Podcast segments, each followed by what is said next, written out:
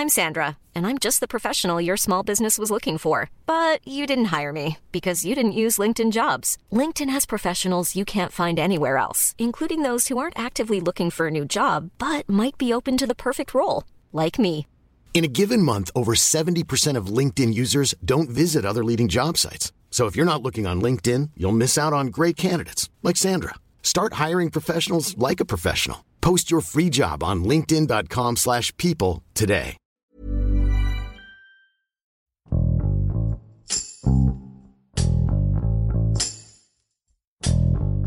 Tras asumir su nuevo cargo, gobernadores de estados como Zacatecas, Michoacán y Guerrero alertan sobre el desastre financiero que recibieron y que no les permite pagar nóminas, pensiones ni proveedores de servicios. Miles de maestros, burócratas y pensionados han bloqueado el acceso a inmuebles o a vías de tren para presionar al gobierno estatal. En Zacatecas y Michoacán han establecido acuerdos para cubrir los pagos atrasados, pero en Guerrero las protestas aumentan. Abel Miranda, reportero de El Sol de Acapulco, explica cuál es la raíz de las crisis financieras en varias entidades de México y qué soluciones proponen para que este problema no se repita. Yo soy Hiroshi Takahashi y esto es Profundo.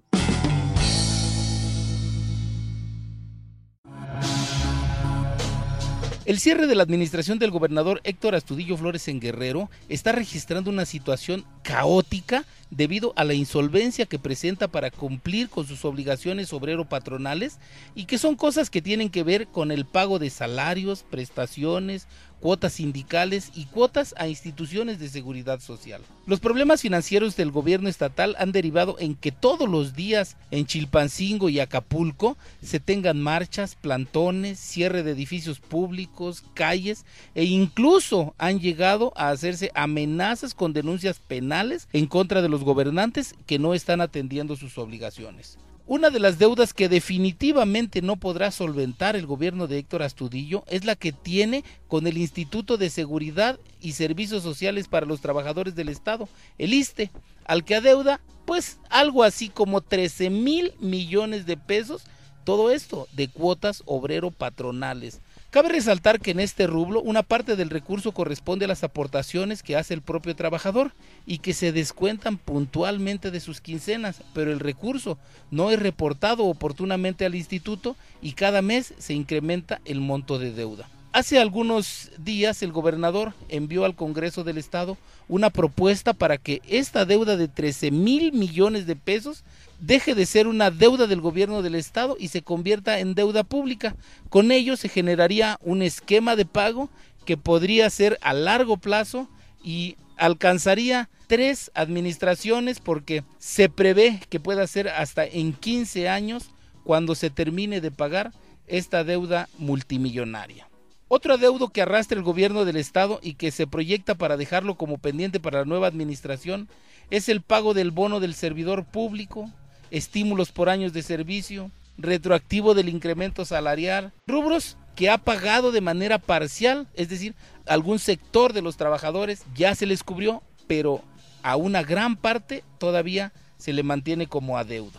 También tiene pendiente para todos los trabajadores el bono sexenal que aunque no es una prestación que esté legalmente establecida, el gobernador empeñó su palabra en que todos los trabajadores de su administración tendrían un bono, no ha dicho de cuánto, no ha dicho cuándo se va a pagar, pero él ofreció que todos tendrían esta prestación. Se destaca que el gobierno de Héctor Astudillo concedió un incremento salarial del 12% este año, solo este año fue el 12% de incremento directo al salario de los trabajadores. El año pasado también concedió un incremento del 11%.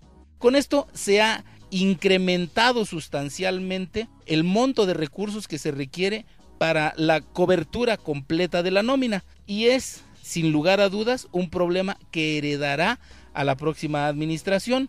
Tan solo el retroactivo que está pagando en este momento a los trabajadores basificados, que son quienes tienen el salario más bajo y perciben alrededor de 5 mil pesos quincenales, el retroactivo que están recibiendo de enero al septiembre que se les pagó por primera vez el incremento, asciende a cerca de 18 mil pesos para cada trabajador. Esto, pues, sin lugar a duda, que para la próxima administración tendrán que estar pagando puntualmente los salarios de todos los trabajadores con este incremento que ya es oficial. Sin lugar a duda que una piedra en el zapato del gobierno estatal ha sido la centralización de la nómina educativa, pues al atraer el gobierno federal el pago directo de esta nómina, no reconoció inicialmente 12 mil plazas de trabajadores de la educación en Guerrero, 12 mil trabajadores a los que el gobierno del estado les otorgó plazas sin que existiera un techo presupuestal para hacerlo.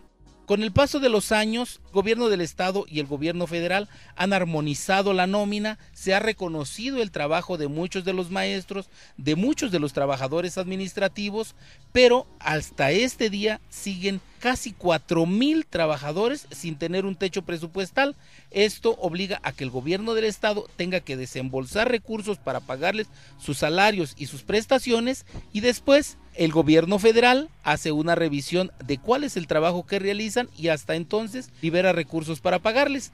Recientemente estos trabajadores tuvieron retraso en el pago de su nómina porque el gobierno del estado se negaba a aportar recursos porque son recursos que ya no podría recuperar, que en su caso podría recuperar el gobierno siguiente que inicia funciones el próximo 15 de octubre.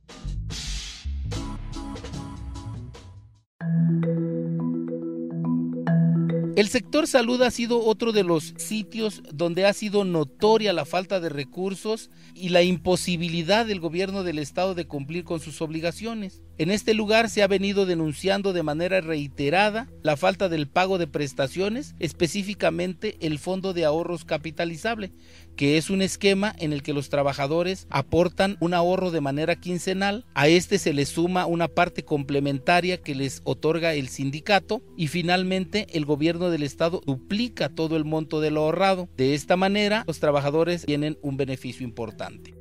Del programa únicamente se pagó a los trabajadores basificados y a los regularizados. Aún falta de que se les cubra la prestación a más de 6 mil trabajadores que son conocidos como los de las tres etapas de formalizados. Y entre ellos representa un monto global de cerca de 100 millones de pesos, lo que en este momento adeuda el Estado a sus trabajadores. Una situación lamentable se vive entre los jubilados y pensionados del Instituto de Seguridad Social de los Trabajadores del Estado de Guerrero, el ISPEG, quienes han tenido que salir a la calle a manifestarse por la falta del pago de sus pensiones. Y aunque este es un organismo desconcentrado del gobierno del estado, depende de las cuotas que el gobierno le paga para poder pagar a su vez las mesadas a los trabajadores. En este momento, los trabajadores no han recibido el pago correspondiente al mes de septiembre, que obviamente tendría que haberse pagado al menos un día antes de finalizar el mes. Y eso no es todo. En este sector de jubilados y pensionados se tienen trabajadores que desde el 2014 se jubilaron y para recibir su primer pago en el proceso de jubilación pasaron dos, tres o hasta cuatro años. Y estos salarios que corrieron en este plazo que pasó de la jubilación a que fueron incluidos en la nómina de jubilados no se los han cubierto. Sobre la falta de recursos que tiene el gobierno del estado para poder cumplir con todas sus obligaciones, han hablado reiteradamente el propio gobernador Héctor Astudillo y el secretario de Finanzas Tulio Samuel Pérez Calvo. Ellos han repetido insistentemente el que el problema que se atraviesa se debe básicamente a las recaudaciones que se cayeron como consecuencia de la pandemia del COVID-19. Incluso han señalado que no es un tema específico de Guerrero, pues también las participaciones federales que corresponden al 98% del presupuesto estatal tuvieron una reducción de 1.400 millones en el último año. Esto, sin lugar a dudas, es lo que genera el gran boquete financiero que mantiene hoy a todos los trabajadores del gobierno del estado en movilización. También el propio gobernador ha dado a conocer que el INSABI tiene una deuda de 83 millones de pesos con el gobierno estatal que en el momento que se los pague le ayudaría a resolver, cuando menos, el problema que tiene con los trabajadores del sector salud.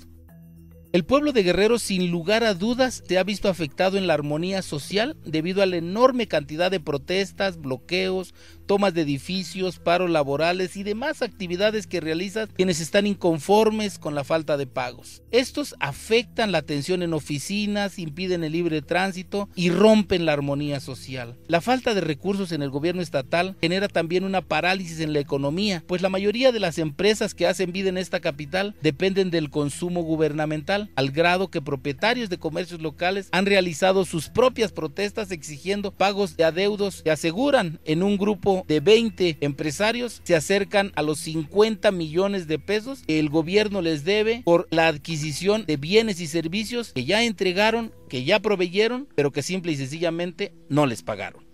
Durante los primeros años de gobierno, el tema financiero fue un poco cerrado no había tanta información al respecto y aunque en el Estado sabían que estaban acumulando deudas en cosas como el ISTE, como el ISPEG, pago de servicios, no era algo que se estuviera ventilando tanto en los medios. Sin embargo, hoy el tema de la falta de recursos se convirtió en algo que el propio gobernador ha tenido que salir a hacer público ante la creciente demanda de sus propios trabajadores que le exigen tener puntualmente sus pagos. Sin embargo, es evidente que no tiene tiene la capacidad de garantizárselos, a pesar de que en muchas ocasiones ha salido a repetir que él será responsable y que atenderá puntualmente todos sus compromisos que como gobernante le corresponde.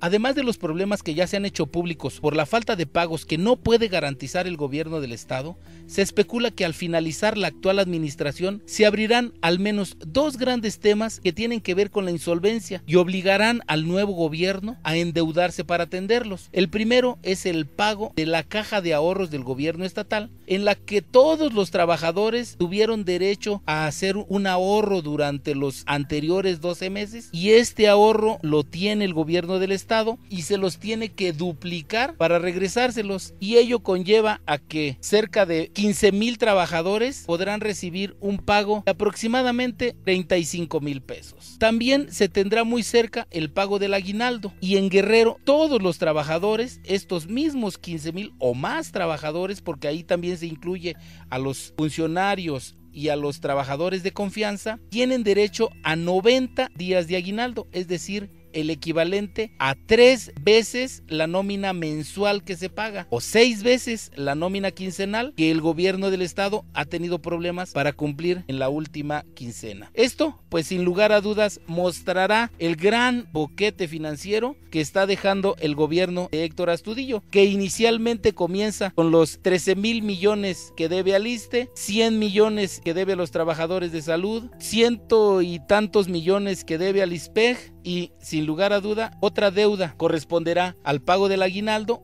porque legalmente Héctor Astudillo debería dejar en las arcas gubernamentales el equivalente al pago proporcional hasta el mes de octubre del aguinaldo y estamos seguros que si no pudo pagar el bono del servidor público, pues mucho menos habrá de disponer tantos recursos para dejárselos a la próxima administración.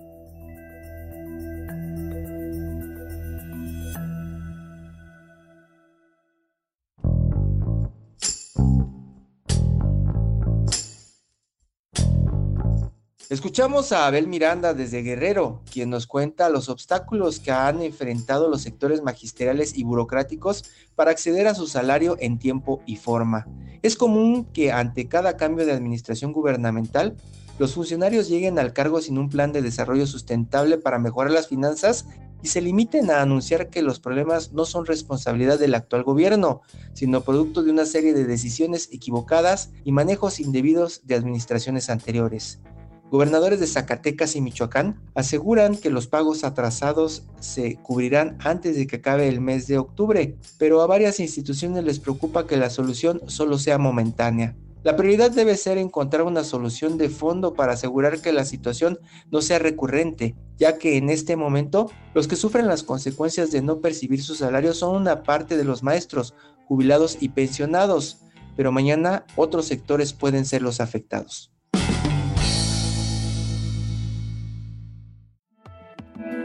Te invitamos a suscribirte a nuestro podcast a través de las plataformas de Spotify, Apple Podcast, Google Podcast, Deezer y Amazon Music, para que no te pierdas ningún episodio. También nos puedes escribir a podcast.com arroba om.com.mx o en Twitter arroba podcastom. Te recomendamos escuchar Periodismo en Riesgo, un podcast donde podrás conocer el peligro que corren periodistas de América para poder informar. Hasta la próxima. Esto es If you thought the only way to get a more defined jawline with natural looking results was through surgery, think again. Juvederm Volux XC is a non surgical injectable gel filler that improves moderate to severe loss of jawline definition and can help you achieve natural looking results with little downtime. Even better, this improved definition lasts up to one year with optimal treatment. No maintenance required. Improve jawline definition for a smooth, sculpted look with Juvederm Volux XC. For important safety information and to find a licensed specialist, visit juvederm.com. That's J U V E D E R M.com. Not for people with severe allergic reactions, allergies to lidocaine, or the proteins used in Juvederm. Common side effects include injection site redness, swelling, pain, tenderness, firmness, lumps, bumps, bruising, discoloration, or itching. There's a risk of unintentional injection into a blood vessel, which can cause vision abnormalities, blindness, stroke, temporary scabs, or scarring. Talk to a licensed to find out if it's right for you. Profundo. Un reporte a fondo de la Organización Editorial Mexicana.